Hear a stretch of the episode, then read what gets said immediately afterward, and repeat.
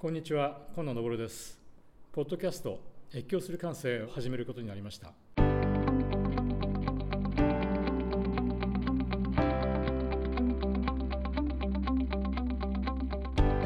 今、コロナとともに世界で、またあらゆる領域で変化が加速しています。これまでの境界線やルールに縛られない新しい視点や発想、構想力が求められています。一方、世の中には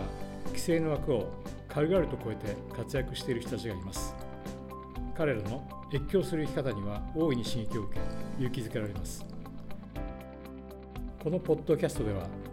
そんな感性のエッセンスを知るべく対話をしていきたいと思います。ありきたりのストーリーを超えていく彼らの越境する感性は何を目指し未来にどんなシナリオを描いているのでしょうか。皆さんこんにちは。今野昇です。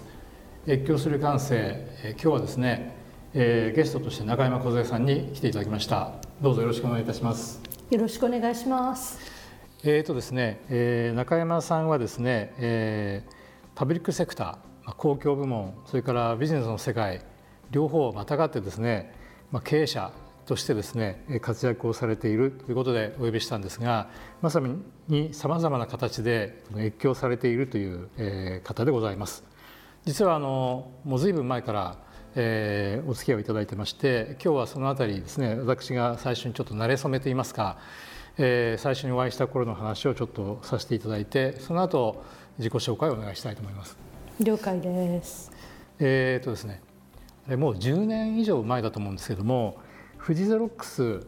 の当時会長でもう亡くなられておりますけども小林陽太郎さんという日本を代表する名経営者がいらっしゃってその方とですね一橋大学の野中育次郎先生一緒にですねフロニモスという不思議な名前のですね、えー、教育プログラムが始まりました。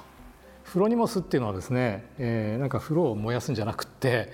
えー、まあギリシャ語でですね賢者という意味でしてその賢者のリーダーシップをですね、えー、学びたいというそういうですね意思から、えー、生まれたプログラムでした。で、えー、当時ですね、えー、中山さんはそこでですね日産のブランドマネジメントを担当されてまして、えー、そのからのそそこからのお付き合いでございます。えー、いろんなとこ行きましたよね。行きましたね。タイとか行きました？行った。タイも行ったし、スウェーデンも行ったんじゃないかな。はいうん、今まさにですね、このコロナの後もしくはコロナと共にいる中でですねこういったプログラムまさにですね今こそ必要な気がしますのでそういったこともちょっと含めてですねお話を聞きたいと思います。え実はですね中山さんその後ですね、えー、当時ゴーン会長がいた、えー、ムニさん、えー、でですねブランドマネジメントなさってたんですがその後ですねなんと横浜市に行かれました。その通りでございます。今度はシティブランディングということで、はい。えー、都市のブランディングということでまさに最初の一強なんでしょうかねビジネスでいうと。そしてさらにですねパシフィコ、えー、横浜パシフィコでございますね。イベント会場ですね国際的な、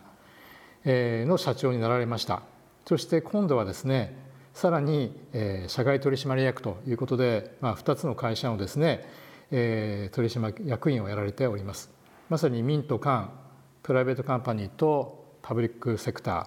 グローバルとローカルをこう行き来しているという、まあ、既存の枠にとらわれないですね女性経営者として注目させていただいてます。今女性経営者って言いましたけど女性っていうのをつけない方がいいかなということでもありますがそのあたり、えー、この閉塞した日本人男性社会とのですね戦いなどもあるかもしれません、えー、そういったことを中心に伺っていきたいと思います。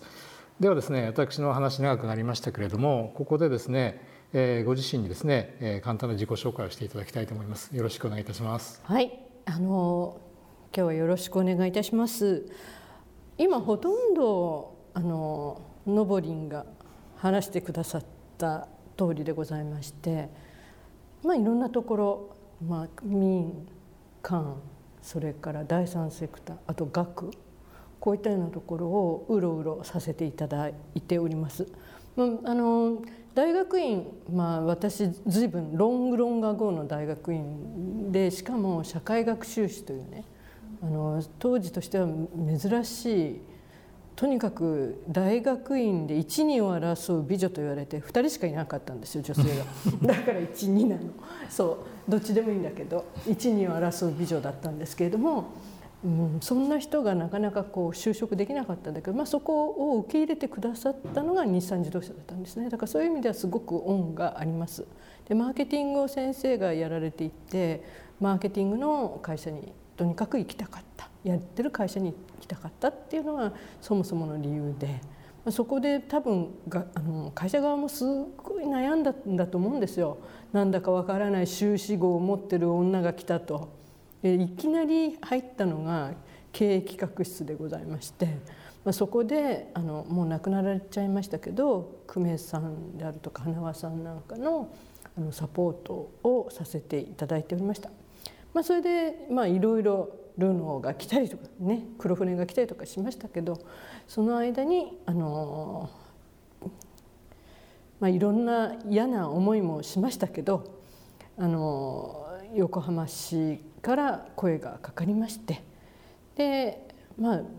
いいかな面白そうだなっていうもう本当に面白そうだなっていうのが多分キーワードなのかなと思いますけれどもで文化観光局長というのをやらせていただいて今はその時のやっぱし人脈がすごい生きているっていう感じです。で終わって公務員って就職活動できないので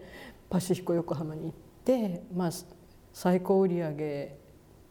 最高益出したらやめようって思ってたら3年かかるかなと思ったら2年で達成しちゃったんで まああのそれでちょっと自由にいろんなことをやらせていただくということで今のぼりんが言ったようにあの社外取締役とか社外監査役だとかいろんなことをやりながら自分の好きなことをやらせていただいてるっていうのが現状でございます。はい、ありがとうございます。あの今、まあえー、TDK という会社といすゞというこれまた自動車の会社ですけども社外取締役をやってらっしゃいますがこういう形で、まあ、女性としてのっていうよりは、まあ、経営者としてさまざまな活動をされているなというのがあの中山さんでございます。えー、10年前にフロニモスプログラム、えー、あれはその後どういうふうにいきましたか？あれはねとってもやっぱし私にとってはあのいい経験でした。まあ、あの真面目に、ね、おせお世辞とかそういうのではなくてあの基本やっぱり野中先生の失敗の本質をあの読んですごい野中先生の私ファンになってたんですよ。でさらに小林洋太郎さんっつったらもうとにかく憧れの経営者じゃないですか。まあ、あの見た目で惹かれて入ってったっていう感じかもしれませんけれどもその時にやはりできた人脈っていうのも今も本当にあの流れてますしその時のリーダーシップの考え方それから知識創造理論っていうのは私にとってはやはり財産になってると思います。その時にですね実はあのプログラムが終わった後に寄せ書きをされたの覚えてます？覚えてない調べたらあったんですけれどもニューリーダーシップっていうそういうことでですね、えー、こんなことを書いてらっしゃるんですね。まあ、小さい頃から武士は食わねと高用事みたいなことを聞かされて育ったえー、最後は日本人としての美学を追求していかないといけないなとダメになるなと思って、えー、こういったプログラムにですね血湧き肉躍る感覚で入られたというようなことを寄せ書きに書かれてます。でもその通り、うん、当たってたね。すごいね。あのその今日は越境っていうテーマなんですけども、うん、実はさっきのぼりんってうちは僕はあの中山さんのことをコズルンとも呼ぶんですけどもあの梢さんの絵という字が「る」と「絵に「うん」に見えるんでコズルンと呼んでるんですけども今日はそれで時々コズルンと呼ばせていただきます。はい、えー、その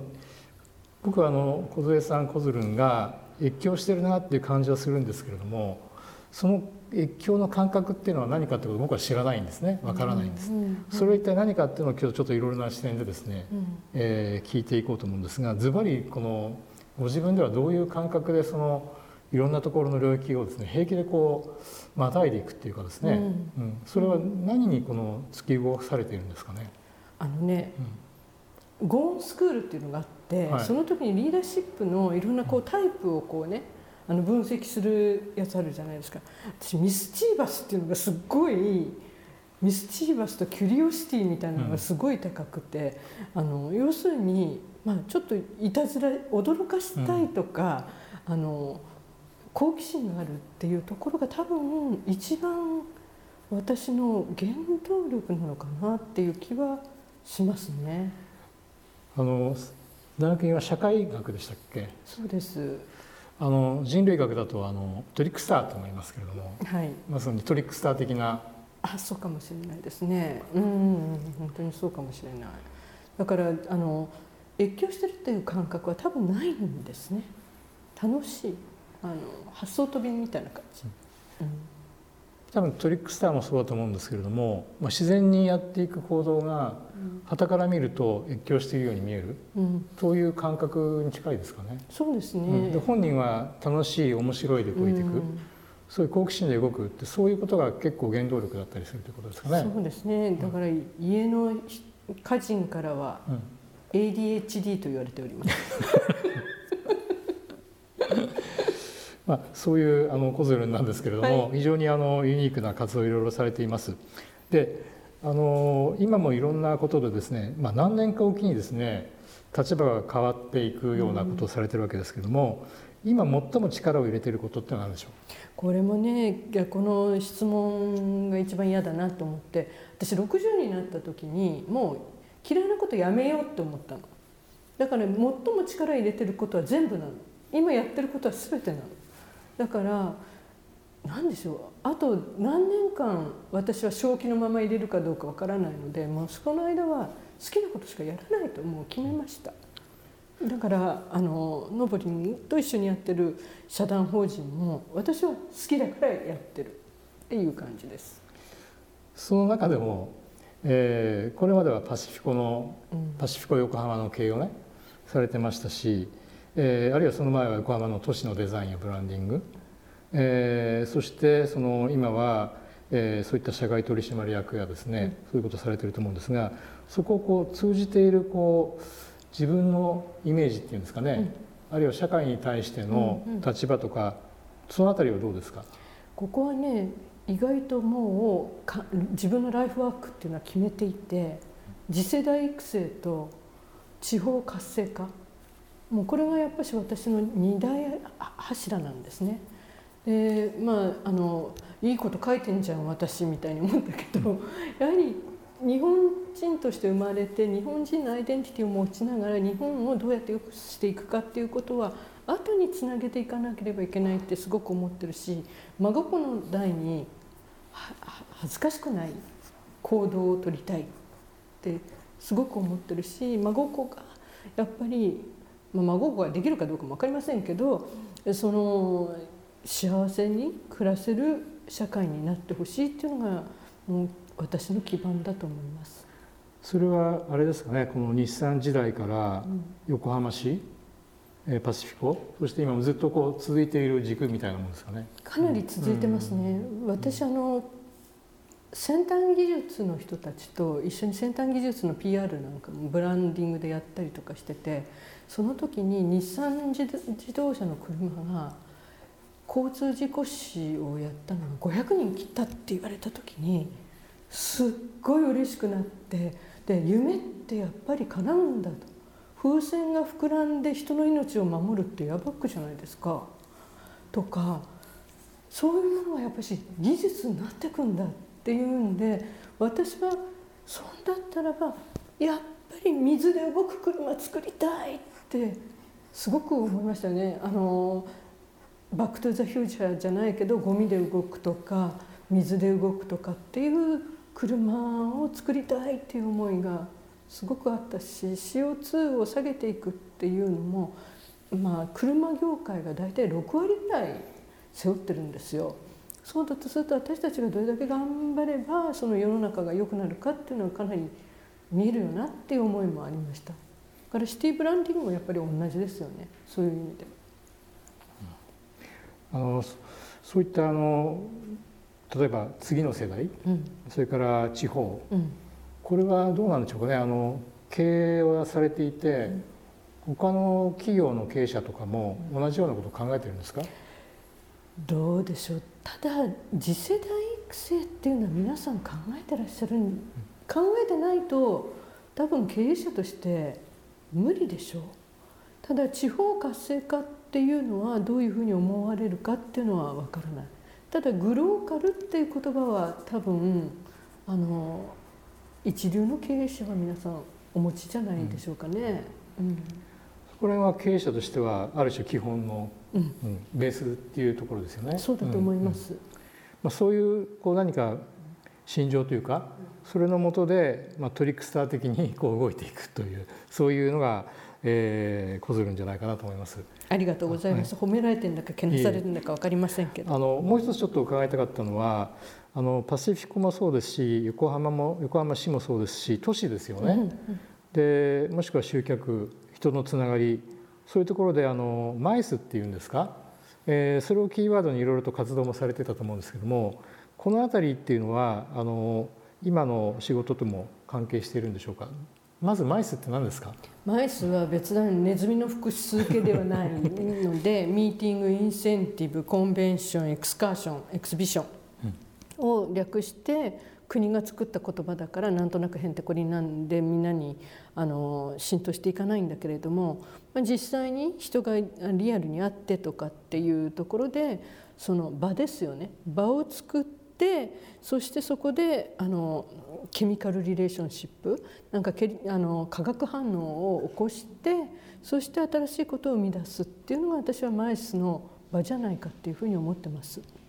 そういう意味であの次世代と地方活性化それを具現化するときにこのマイスっていうのは結構重要なキーワードだと思うんですよね。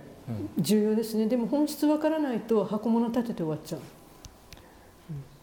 箱物行政多いですよね。多いです。もういろんなところから相談を受けるんですよ。やはりパシフィコってあの日本で一番の集客施設なのでだから箱作ってどうするのっていうところがやはり皆さんなくって箱じゃないんですよね。まああの本当にのぼりんとかあと野中先生おっしゃられてるように場をどうやって作るかっていうことの大きい版なんですよね考えてみれば。うん、でパシフィコ横浜では社長をねされてたわけですけれどもまあトップとしてですねどういうそのマネジメントをねしようと思ったりされていたんですかね？これはねもう意外とクリスタルクリアで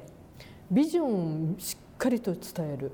それからあとアカウンタビリティ。それからデリゲーション。これが私にとってはすごく重要なリーダーシップの3つの要素であって、まあ、いろ今いろんな場面を見てるとアカウンタビリティみんな意味分かってんのかなって思うようなところがすごく社会の中で多くなってるけど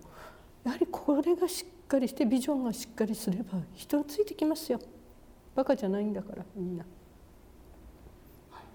それから今度は社外役員もやられてますけどもここはどういうふうになさってるんですか？聞いていいですか？あいいです。楽しいです。もう本当に。あの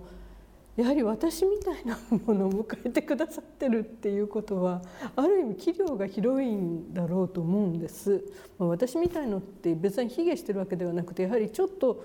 よく私大学の頃から言われたんだけど三シグマ外って言われてて要するに統計学の三シグマの外ぐらいになんか変わってるっていうことを言われてたんだけど異常値っていうわけじゃない。アノマリーアノマリーですね。異常値ですね。異常値です、はい、異常値と言われていたのでそういう意味ではそういう私をあの雇ってくださってるっていうことは自由にものがとても言えますし非常に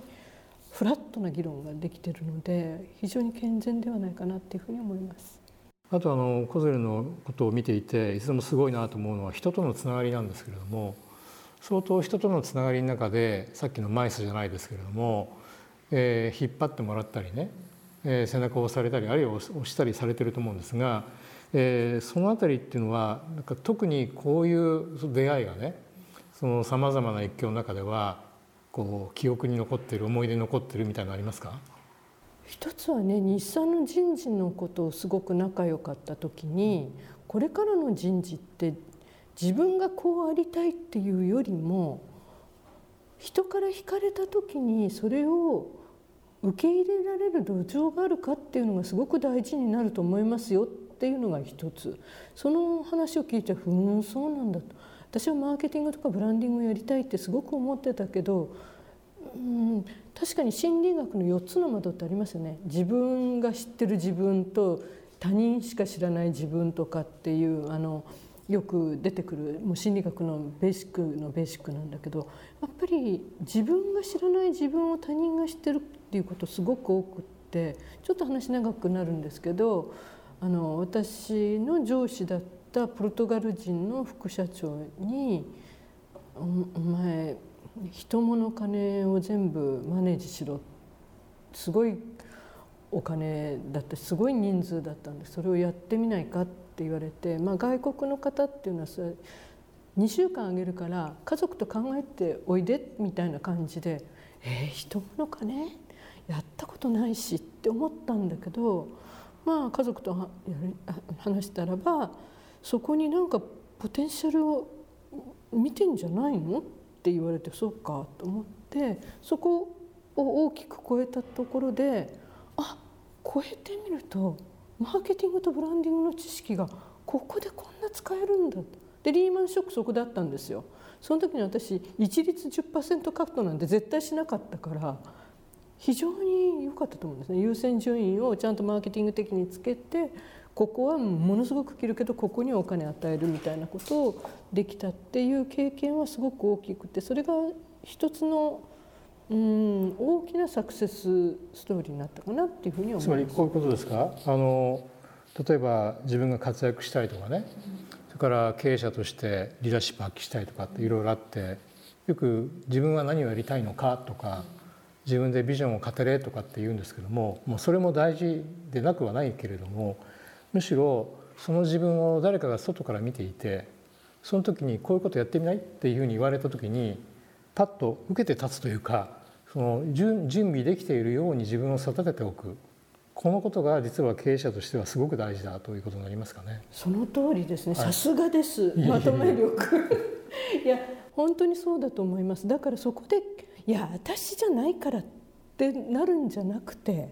いやそう見てる人がいるんだって思ったらそこに自分のポテンシャルを持った方が絶対世の中あの自分が面白くなると思う。確かにね。例えばあの日本のトップの、えー、選定プロセスなんか見てみると、えー、確かに俺が俺がでなりたいというよりはある時、えー、指名委員会のようなところから声がかかると。そういう時に、えー、パッとね「分かりました」と「やりましょう」って言って肝というか腹が据わるような人材？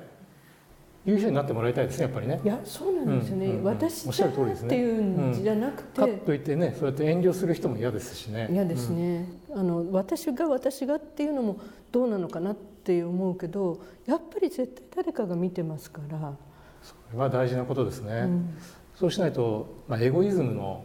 リーダーシップになっちゃいますよね。その通り。うん、だからやっりいろんな方が見ていてそこにポテンシャル感じてもらってるんだとそれはありがたいってやっぱり思うことがすごく重要かなと思います。それは経営者になっていく上で結構重要な資質かもしれないですね。ね今少ないよね多分ね。そうやって、えー、ホズルンはさまざまな、えー、場を変えてえ越境して、え経営者としてやってらっしゃるということだと思うんですけども他にありますか？今の今のね、ね、周りからという他にその原動力になるようなことってありました。あとはねまあすごく変なんだけどこんな話していいのかどうかわからないけど私占いとか大嫌いなんだけどたまたま私の尊敬する友達が風水って4,000年間の統計学なんだよっていう話をしてくれてふーんとか思ってそしたらたまたますごく風水の有名な方を紹介してくれたんですよ。そしたら流星球子って話知ってます？知りません。竜は9人の子供を産んでるんですよ。で9人の子供を産んでるんだけどみんな竜にはなれないんだけどそのうち2人しかお利口じゃないのね。で第一子がひいき。ひいきってあのひいき。あのみんなを引きつけるひいき。それから第七子がヤーズっていうのねでヤーズっていうのは肛門がない動物で全部悪いものを食べてくれる。でひいきっていうのは亀みたいなんだけどあの背中にね岩を背負っていて岩が重ければ重いほど頑張って人を引きつけてくれるんだって。で私はひいきだって言われたの。あそう言われてみればお私は重ければ重いほどなんか、うん、楽しんじゃうかもなみたいに。思った。の面白いでしょ？面白いですね。本当ですかそれ？本当ですよ。だからコールン半島なんですよ。なるほど。九九の竜の半島でしょ？だから流星九死って調べてみてください。これ面白いですよ。でまあ私はひいきかなってそう言われてひいきの要素すごい持ってるからあのそれをうまくちゃんと活用した方がいいよってそれもそこで気がつかされたって感じかな。人を内側から引きつける力、うん、うん、あとあれですよね。その重たい方がいいってどういう意味で責任が重たい方が良いっていうイメージですか？バーデンだよね英語で言うとね。バードン。はい、うん、バードン。じゃあその責任感があればあるほど、うん、えー、その引きが強くなるみたいな、うんうん、経営者って大変ですね。多分。いやだからそういう覚悟がなくてトップに行っちゃうと結構あたふたしちゃうんじゃない？孤独だもんやっぱり。先ほどね武士は食わねど高じみたいなことを聞かされて育ったって。ああおばあちゃんがすごかったのね。それはおばあちゃんが。うん祖母が私の祖母がすごかった。ねあの武士の武家の娘だったのでじゃあそういう意味では武士道教育みたいなものを受けてた？今の武士道に近いですよね。重ければ重いほど引きつけるっていうのは。そうね、はい、そうかもしれないね、はい、まあ武士道がいいかどうかは分からないけれどかなり私は祖母のあの学べとかね。常に学べとか。これあのとにかくお金がなくても学べというふうには言われたし、まあ、それがすごく大きいかなっていうふうに思います。はいありがとうございます。えー、っとそろそろここら辺でですね前半を前半を終えたいと思います。はい。えー、次回もまたですね、えー、今度は女性経営者ということについてお話を伺っていただきたいと思います。よろしくお願いします。はい、はい、ここまでありがとうございました。ありがとうございました。